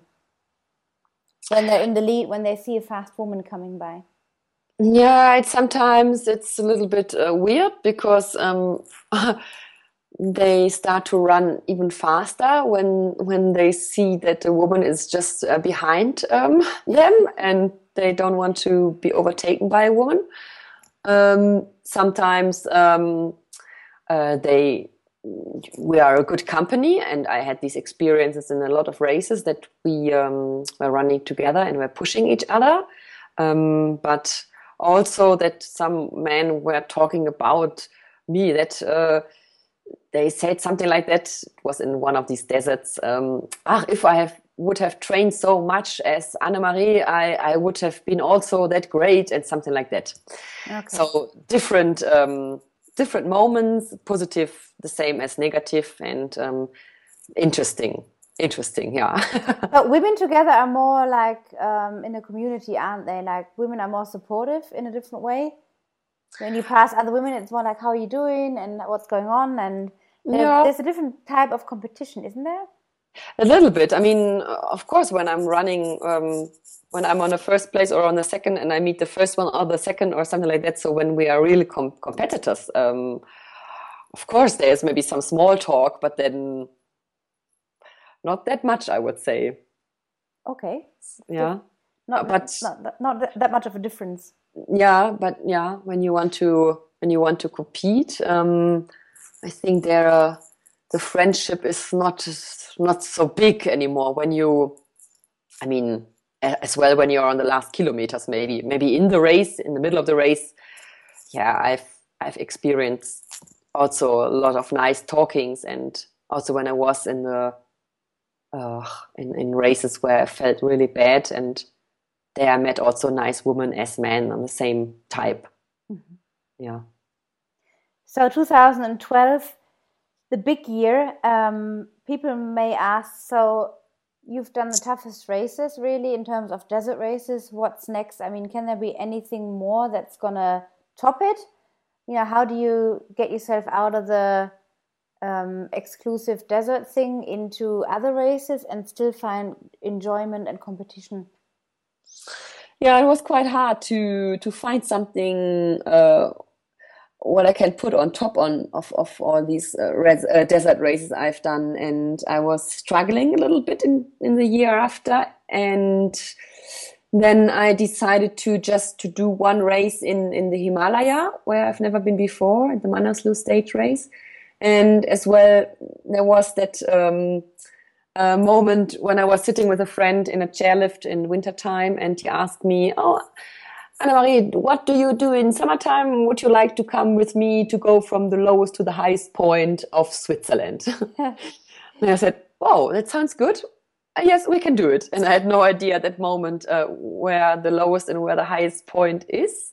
But I just, it, it sounded really as a cool adventure. And um, then in 2013, um, my friend went with another friend by bicycle from uh, Ascona in uh, from the lowest point in Switzerland to the highest point to the Dufourspitz, and I, I thought, no, I'm not a cyclist, I'm a runner, and so I decided to to run it, and I I created my own trip for for that adventure on with maps on on online and uh, with print maps, and I, I looked out for the best and nicest uh, trails which I can find on that way. And I managed to run from the lowest to the highest point within five days. It was, uh, it was maybe 240 kilometers and um, 9,000 positive vertical meters. That's and this was, yeah, this was the start of these bottom up climbing things and project. And it was really a lot of fun doing it. So that's coming back to the movie that you have on your website, like I said, which I'm going to post in the show notes, uh, an idea so you're just mm-hmm. sitting there in the most like insignificant moment in a in a chairlift, and boom, that's the idea. Mm-hmm. I exactly. mean, that's how you roll, and and great things have come from it because how did bottom up develop uh, since uh, 2013 going into the next years? What else came after? Yeah. Yeah, we had the idea after climbing the highest uh, mountain of Switzerland to maybe to climb the highest mountain of Europe, and then we were not sure which one it, it is. Maybe the Mont Blanc in France, or maybe uh, Mount Elbrus in Russia. And then it, yeah, we saw that it's the Mount Elbrus in Russia because of the geographical borders of Europe. And um, okay, then we thought, let's do it in 2014. And um, we saw that um, we could do it from the because we will we always do it from the lowest point of the country that we can do it from the Black Sea or from the Caspian Sea. And from the Black Sea, it's quite um, close. But the Black Sea is not the um, the deepest point. Actually, the Caspian Sea on the other side is much more deeper, at least thirty meters. Okay, just to be precise, yeah. Exactly, yeah. And but therefore you have to go seven seven hundred kilometers through Russia and. Um, and then the, the crisis in Ukraine started in 2014, and we thought maybe it's not a good idea to go to Russia now. And then um, Alessio, the other friend, and Beppe, they, they just opened the map and they just put the finger somewhere and it landed in Iran. And um, quite a mission. And Beppe called me and said, okay, Anna, we go to Iran to climb Mount Damavand. I said, wow, yes, I've heard about it. A friend of me of mine has been there and it, it, it must be a real cool mountain. In, in Iran, okay, is it dangerous? Mm, maybe not. Let, let's go there. yeah, and then we started to climb the highest um, mountain of uh, Iran, and then we saw that it's not only the highest mountain of Iran, it's also the highest volcano of Asia. And then we wow. three of us, yeah, we had the idea, um, and we saw that um, that there's also the club of the seven volcanic summits. As you know, that there's uh, there are also the seven summit clubs, mm-hmm. and um, yeah, and then we we had the idea uh, maybe we can do uh, the seven volcanic summits all um, in the bottom up climb style, and then we created this project and we started uh, with the Mount Damavand in Asia. And then in 2015, we created uh, the bottom up climbs uh, Kilimanjaro in Tanzania, the highest volcano of Africa. But is it also the speed run you did? Exactly, yeah. Yeah, because uh, that's uh, in eight and a half hours. Um, yes. You did all that. And then in just 13 hours, just totaling up and downhill. Yeah. But before we went five days of cycling through the country to reach the, the national park of the Kilimanjaro, went up in four days um, to do the bottom up climbs. And then I rested two days, and then I started again alone in the morning in the darkest jungle I've ever been um, to climb uh, the Kilimanjaro um, with the objective in my mind that I want to see how fast I can go. You went, you went out all by yourself? Yes. I just had some guides every um, every thousand meter steps with some water and some other clothes and um, but uh, on the trail i was alone yeah. Okay and, and nothing ever happened like any strange situations on on route by yourself as a woman? Uh, no. Okay. no everything was fine yeah. It was really nice yeah. So yeah. It's, it's again you just i mean this is so crazy about you in such a good sense that you have this idea and you the goal just you you're so driven for the goal you don't even care about the competition whatever. I mean you do care but you you do it for the for the journey for getting there and and being driven by yeah how you see yourself reaching the goal. Mm-hmm. and then you just go out and do it. Yeah i'm just driven by this flame inside. When i hear something i i really like wow i have to go there. Then i will go there and i will do it and and your two guys, Alessio and the other guy from Bottom Up, um, they're always responsible for the planning or for the for the travels, or what's their job? Finding mm. new routes, finding new bottom ups.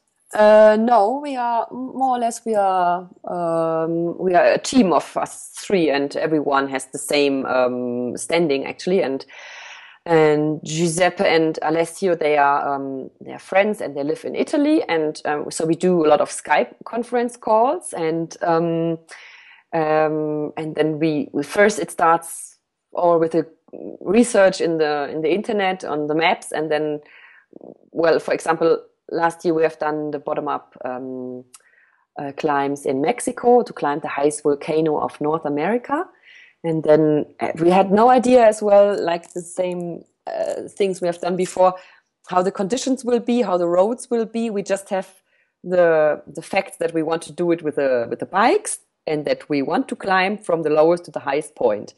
And the things in between. We just google it and have a look on google maps maybe and see that there are some roads maybe we can take but we have no idea how the conditions will be. We book the flights. We plan um, to book some hotels, to maybe to call some friends or some friends from friends from friends who live there and who can help us. Um, so it's always a big mission to go there and at least that that the project starts um, at home in in the warm uh, flat in in front of the computer and then when we are really when we are in when we are getting to the country and we are living our adventure and we are in that adventure at the moment um, it is such a good feeling. And we always when we are up on the summit and we when we reach the, the highest point we always uh, we cry and we we are so emotional in that in that moment that it is uh, it's so good when we that we invested all that time in planning and creating that project that when we are standing on that summit um, everything is forgotten by that moment. Yeah i can totally believe that it's amazing. Mm. Um, so the bottom up is still a bit big project. Uh, like you said, it was bottom up North America last year. Um, again, six days, 260 kilometers, quite a lot, you know, of, of uh, positive ascent. Mm. And then you also did some um, like other races, like the Dolomiti Extreme Trail. You know, you've done the Transalpine Run. Um, so some other races that are quite well known in Europe. Um, how do you feel differently when you're in bigger competitions with more competitors and more crowds, as opposed to the bottom ups, which are quite lonely quests? Um, do you need both, or is it like always a balance that you need between loneliness and busyness, or what? What's your main motivation there? Um, Yeah, I think I need both, or I, I like both. First, the competi- competitions. Um, this is where I train for. It gives my gives my training a sense that um, I train hard to compete good. And when I do the bottom up climbs projects, it's like more. Um, it's fun. I mean, also the races are fun, but um, as I said before, that when I do races, I know that there will be eight stations, maybe every 10 kilometers, something like that. There is a start and a finish line, and everything is more or less organized. And when I do the bottom up climbs, um, I plan it from, from my office, from my desk at home, and I don't know exactly about the real conditions. And there's a lot of unforeseen. And um, yeah, this is, I, I, I, think I like a little bit more this adventure style, like the bottom up climbs projects, where I can have more unforeseen things like in the races. And you just have to and, improvise and find a way. Is that what what drives yeah, you? Finding exactly. a way and making the most of it. Yeah.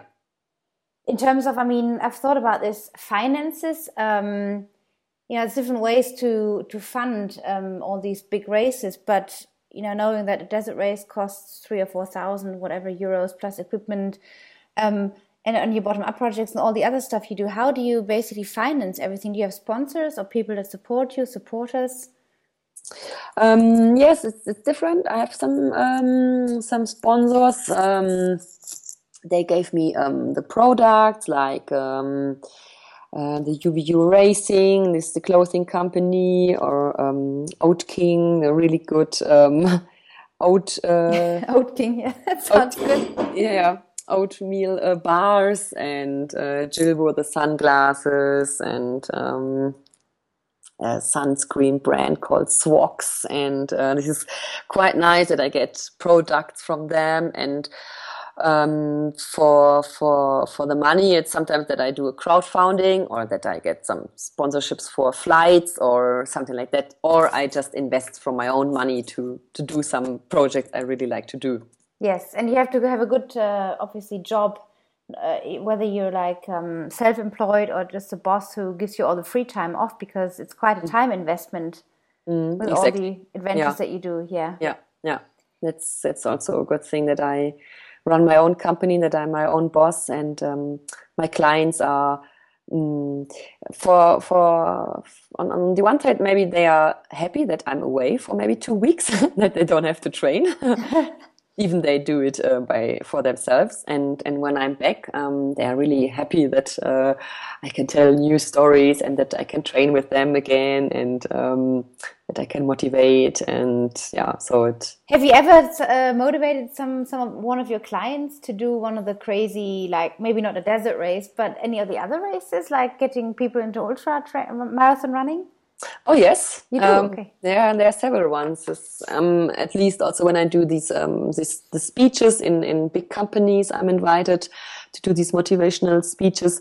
Um, after sometimes, yeah, at least uh, two, three, four people um, are planning now to do one of. Uh, the desert races. Mm-hmm. And there's uh, one couple from Saudi Arabia, for example, they called me uh, a couple of years ago, they want to do the, the ski marathon we have here in, in Engadin. Yeah. Yeah. Valley. And they've never skied before, and they asked me if I can train them with the training schedule. And I said, yes, of course you can do it. I mean, when you ask me to do uh, something like these crazy things, I always say, yes, you can do it.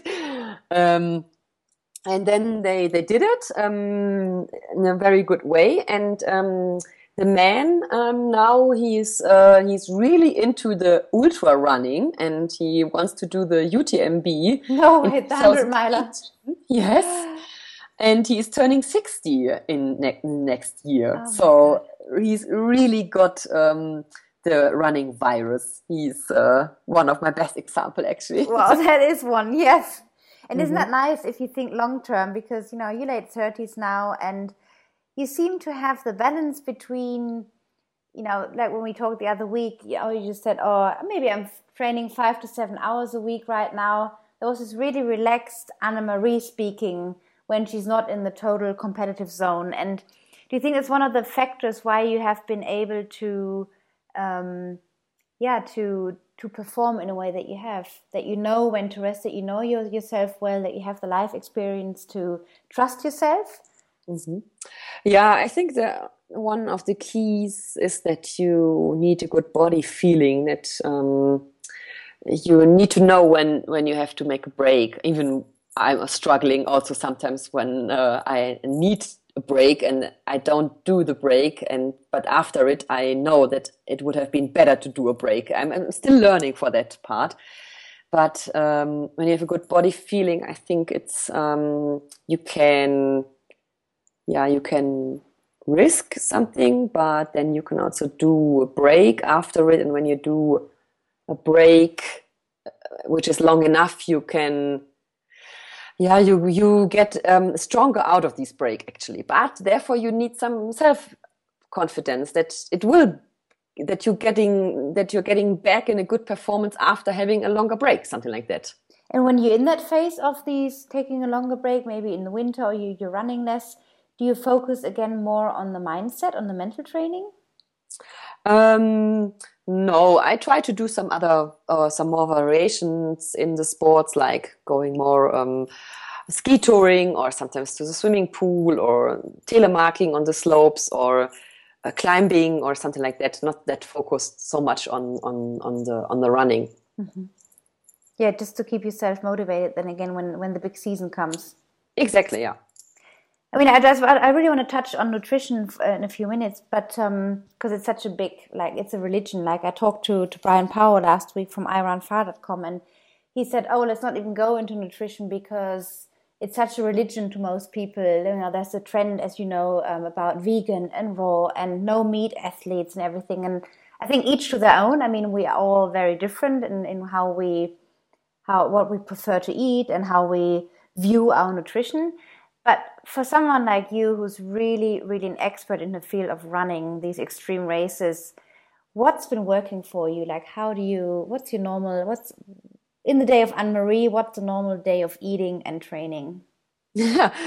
um, I'm also um, I, am eating everything. I, I eat that what uh, I, I, I want to eat in that moment. I go to the supermarket and I have a look in the vegetables in the fruits in everything, and I buy that these things what which I really want to eat now, and then I eat it. I have I have no religion. I have no mission. I have no maybe like like Brian said that this is a whole religion that uh, nutrition at the moment in our whole society and um, I, I, just can't speak for myself and I don't want to um, judge about other people. So I, for me, I, I, just eat everything. I eat, I eat chocolate, I eat fruits, I eat vegetables, uh, a lot of um, carbohydrates, uh, less meat because I, I'm not that meat eater. Um, fish and nuts and yeah, that's my nutrition. a lot of chocolate and gummy bears. yes, well. gummy bears are good, aren't they? The, the, the Colorado and the normal yes. ones. mm-hmm. Tasty, yes. Mm-hmm. And it's okay to say, you know, to admit that you know, we, we have those days where we like, just like to eat more chocolate or more gummy bears, and it's still not going to decrease in performance if you trust yourself enough. Yeah, I, I mean, as long as you don't put so much stress, I mean, or other, with other words, put that stress with the nutrition away from you and concentrate on the things which are really more um, how can I say it more put the focus on something else. Like, what would you tell somebody who's just curious about stepping up to the distance of an ultra, running the first ultra marathon, maybe, or maybe even somebody who's never run half marathon or a marathon? What's your your maybe two or three tips you want to give these people when they start training and like you say just leave out the nutrition but mm-hmm. what's important in training yeah for the nutrition for the long distance runs i would i would recommend just to um, to train the fat metabolism and um, to um, to not eat so many carbohydrates during the trainings that the body get used to burn the fat from from the uh, to burn the energy from the fat cells and do long do long runs, low long slow runs, and refill the body after after the trainings with with with a nutrition like a lot of carbohydrates and proteins and a mixture of, of these things. And uh, but during these long races try to um, yeah to train the fat metabolism while drinking only water or just um, eating uh, carbohydrates uh, maybe only every every hour or every second hour or something like that and you will see that the body get used to uh, burn uh, the energy from from the storage actually from the yeah from the fat metabolism mm-hmm. and and when you say slow pace do you recommend uh, heart rate monitors or are you pr pretty much somebody who runs by feeling? Like you pace yourself by how you feel? Um, for beginners i would recommend to run with heart uh, monitors um, to get the feeling for running in the different paces for uh, yeah getting a better body feeling. But um, but then after a while you could also um, yeah put it away or just uh, use it when you yeah want to when you do interval training or some pace training or something like that or when you really like the idea to have the monitor all the time with you and to have a look after it for the summary then I mean, it's a nice tool to have it with you all the yeah, time. and it gives people some security, I guess, and mm-hmm. some safety that they can rely on, and mm-hmm. without thinking they're going too fast, maybe. Mm-hmm. Exactly. Yeah. Yeah. So the parallels to extreme sports and daily life, I think, is a pretty difficult line, maybe to describe, or what what is the parallel. But from your how what you live so authentically every day in between your daily life and the extreme sports, what what is the main connecting part for you? How do they how do they how are they similar? Um, so you, what you mean that um, between the extreme situations and the daily life? Yes. Or? Uh, how has or how have the extreme sports helped you to maybe master daily life in a different way? You know, how do they connect together? Um, well, um, for me, I would say that um, in yeah some sort of situations, I'm I'm more relaxed, and I know that um, uh, when I'm in situations I don't like, or when I'm a little bit nervous, whatever, whenever, that I know that I can uh, go over it, and that um, the crisis, the so-called crisis, will go away after a while because it's I experienced that in the races and um, yeah, that uh, but also that the crisis has um, that um, the crisis can be there that um, but also that the crisis can go again away something like that that I know bad moments are part allowed to life. be there yeah part of the life and but they could also go away at, at one time again and then something like that maybe yeah and it's a matter of time i guess to yeah sometimes not knowing how long will something take but just trusting in that it will change exactly yeah. Mm-hmm. yeah. I mean maybe you've heard this too that people tell you oh you're running away from something you know why are you escaping? But you you strictly say listen i'm not running away from anything. I'm running towards myself. Mm-hmm. what do you mean by that? Yeah exactly what i say with this that i yeah that i don't run away that i just um, run because i like running and that i it's my hobby and i just want to see how fast i can go or how far i can go or uh, where i can go with my with my running and um, to to break maybe my own limits and to go further and to see what's beyond beyond the wall beyond the limit beyond the mental limits whatever something like that that I want to explore and that, that I don't run away from something. So getting to know yourself also on a deeper level. Yeah, a little bit like this as well. Yeah, yeah. Because in the movie, the uh, an idea you also um, is a, it's a beautiful four minute movie for those listeners who want to look into it. Um, it's incredibly filmed and and great stunning landscapes and um, there's a lot about you as a as a person. I think you can really tell, you know, that you're just born to do this, and you're so passionate about what you do. And there's one really important line that I picked up when you said, "Action feeds your faith." Like when you make a decision and you don't take action, you're not going to believe in yourself. Mm-hmm. And I thought it's so powerful when you say that. Mm-hmm. Action, mm-hmm. action feeds your faith. Mm-hmm.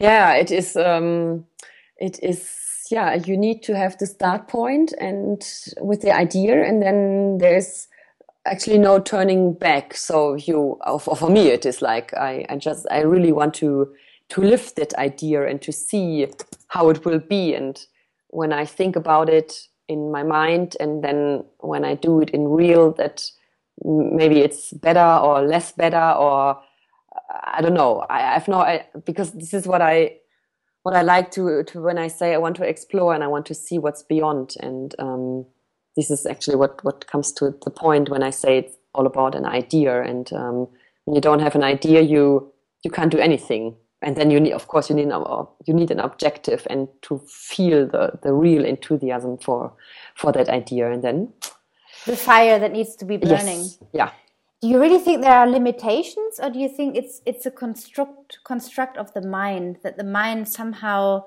tells us oh you can't go any further but really maybe there are no limitations. I often wonder what's your experience? Is it just something that we tell ourselves like a story of oh i'm hitting a limit yeah i would say that the mind or maybe the the mind the learned mind or what you have learned in your life from from parents or from other important persons, uh, teachers or something, some persons like that, um, who are telling to you, no, you can't do this, this is impossible. And from where do they know that it's impossible? As long as you don't try it for yourself, you don't know if it's impossible for, for the other person or is it impossible for me? Or is it impossible for the whole world or something like that? But as long as you don't, as you don't have uh, experience it for yourself, you don't know how it feels for yourself. And this is what I always tell myself and uh, other people that feel feel free to do it. And after that you can tell me how it felt and then you can say if it's impossible or if it's not impossible. But it takes that strong decision i guess because i, I think many people have ideas that they like to do and some goals and some dreams. Mm-hmm. And for one person to say i'm doing it and another person to say oh i'm too scared. Yeah you can start with uh, small things maybe yeah. Um, start with small things in your daily life that you i mean everyone i would say there are so many things you you say oh no i can't do this and then ask yourself why why why am I I'm, I'm not doing this? And then maybe you start thinking about it. Okay, maybe I can give it a try. Maybe maybe half of it, or maybe ten percent of it, and then you start doing something. And it's that action again that you mentioned, yeah. the action that feeds the faith, and then you keep believing in yourself more and more as you gain the confidence, mm-hmm. reaching exactly. your goal. Yeah, yeah. Now, when you say you inspire people with your running virus, the, the foundation you talked about earlier is also in the movie an idea um, that just really fulfills you to know that you make a difference with your running. Mm-hmm. What's the project with the kids all about? Again, can you describe it? Yeah, the foundation um, was founded two years, uh, ten years ago from from a friend of mine, and she created um, some projects in Argentina, Tanzania, and Sri Lanka, and they support the children. Uh, who need help for some school things or they support medical centers or they just um, buy a new mattress for, for the children in um, um, which which have nothing around and who have no parents who live in these um, ah, what's the name of Kinderheim in English? Um, uh, foster homes, maybe. Yeah, yeah, yeah, exactly. Yeah, and um, so they they buy from the money they get from from other persons um, uh, some some really practical things and you can see what they do with the money and this is what I what I write and what I like of the of the idea of this foundation. And um, it's nice when I've I've visited um, the project in Buenos Aires and in um, Dar es Salaam in Tanzania. And for Tanzania I just collected um, a lot of uh, laptops from from from friends and from other friends, and I took them with me and I gave them uh, these laptops, and they were so happy to get them, and um, this gave me some new energy that I yeah that I can help people just with this simple thing of uh, running what I do, and that I get some attention from uh, from the press and from the media, and that people know me and then they have a look on my website and they see the foundation and they maybe um, spend some money and um, this is a nice circle and uh, with this I can give something back what what I have what I got in my life so far. From the privileges basically yeah, yeah and the higher purpose. Mm -hmm. so beautiful mm -hmm. Marie, how can people find you or find your read more about you online in all the different social media platforms? Maybe a website where they can find the link to the foundation for people that want to make a donation. Maybe mm-hmm. um, where can they, where can we find you?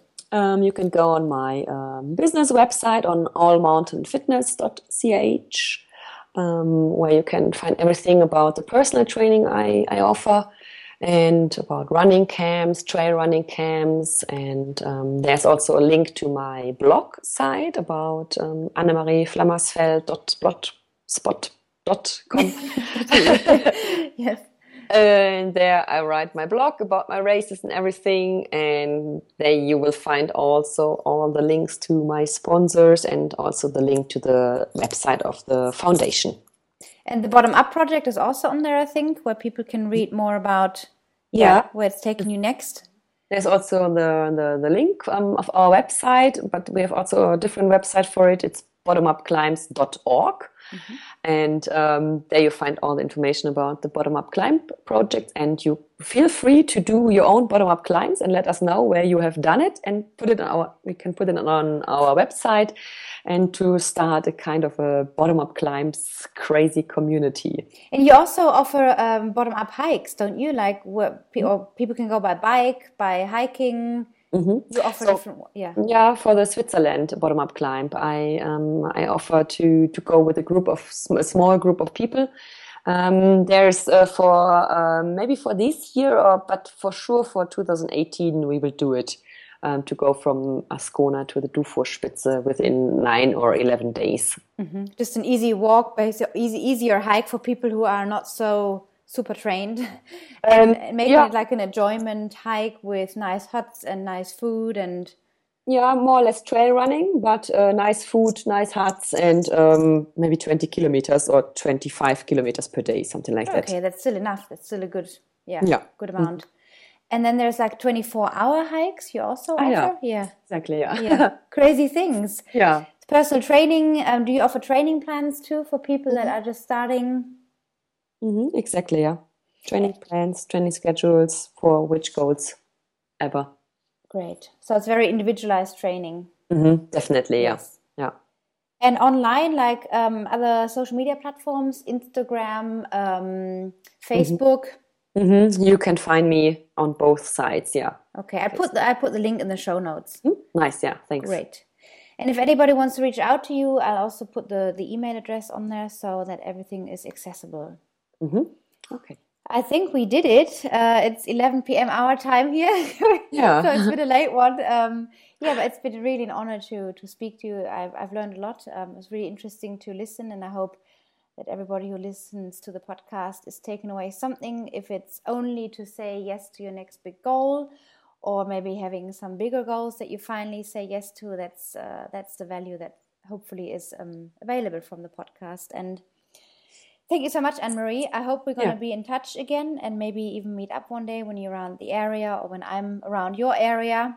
Yes, thank you. It would be nice to to meet up with the people that I've interviewed, but sometimes it's not it's not so possible when they're far away. But I think Switzerland is not so out of the world.